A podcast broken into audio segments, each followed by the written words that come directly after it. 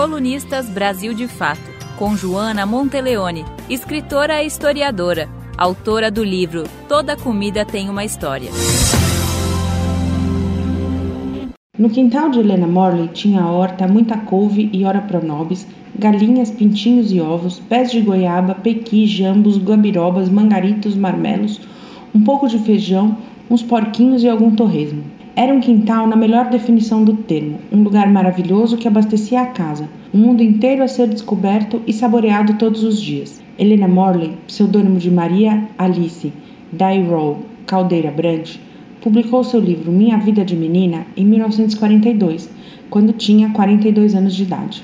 O livro, em forma de diário, conta a história de quando ela era uma adolescente em Diamantina, Minas Gerais, no final do século XIX, no fim do Império e nos primeiros anos da República. As comidas de quintal são as comidas de que fala o tempo todo Helena em seu diário. O pai, garimpeiro, tinha uma renda incerta e a família vivia do que tinha no quintal e do que conseguia trocar ou vender na cidade.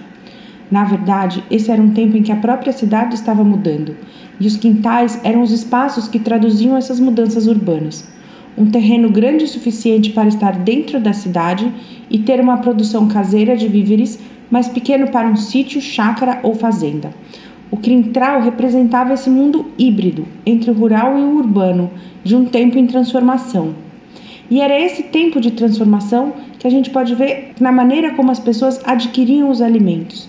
Em Diamantina, vivia uma espécie de febre de diamantes e ouro, e a cidade crescia, sendo possível adquirir alimentos considerados luxuosos, como bacalhau, azeites, bolachas, vinho do porto e sorvetes. Mas a economia do garimpo era cruel e incerta. A maioria das famílias vivia remediadamente da produção de alimentos que conseguia no próprio terreno da família, os quintais. De lá vinham o básico do abastecimento da casa: os feijões, as hortaliças, como a couve, e os legumes, como a abóbora. A maioria das casas possuía algumas galinhas que garantiam ovos e outros frangos. Vários pés de frutas garantiam sobremesas fartas, que se tornariam típicas, como as goiabadas, os doces de marmelo, as geleias e os licores.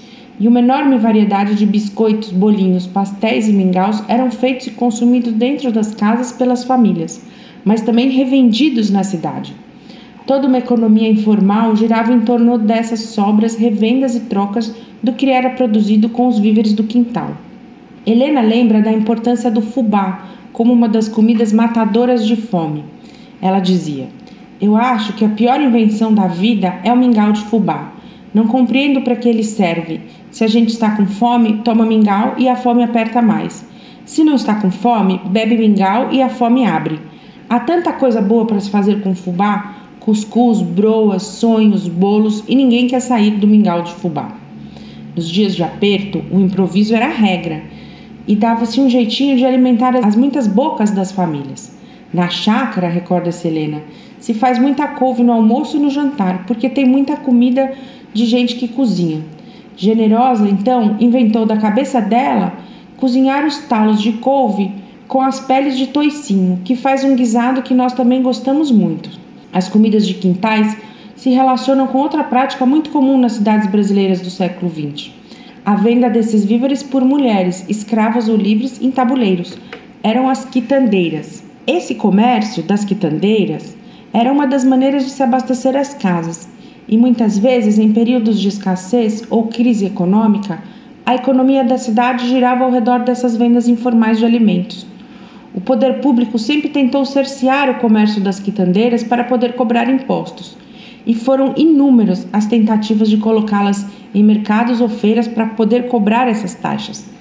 A comida de quintal, que hoje vemos em festivais, nas viagens, nos botecos, pelos interiores de Minas e São Paulo, é a comida da casa, de um tempo de escassez e improviso, de uma época em que olhava para os campos e para o quintal para ver o que se pôr na mesa, uma alimentação que o sábio professor mineiro chamou de feijão, angu e couve. Você ouviu Joana Monteleone, escritora e historiadora, autora do livro Toda Comida Tem uma História.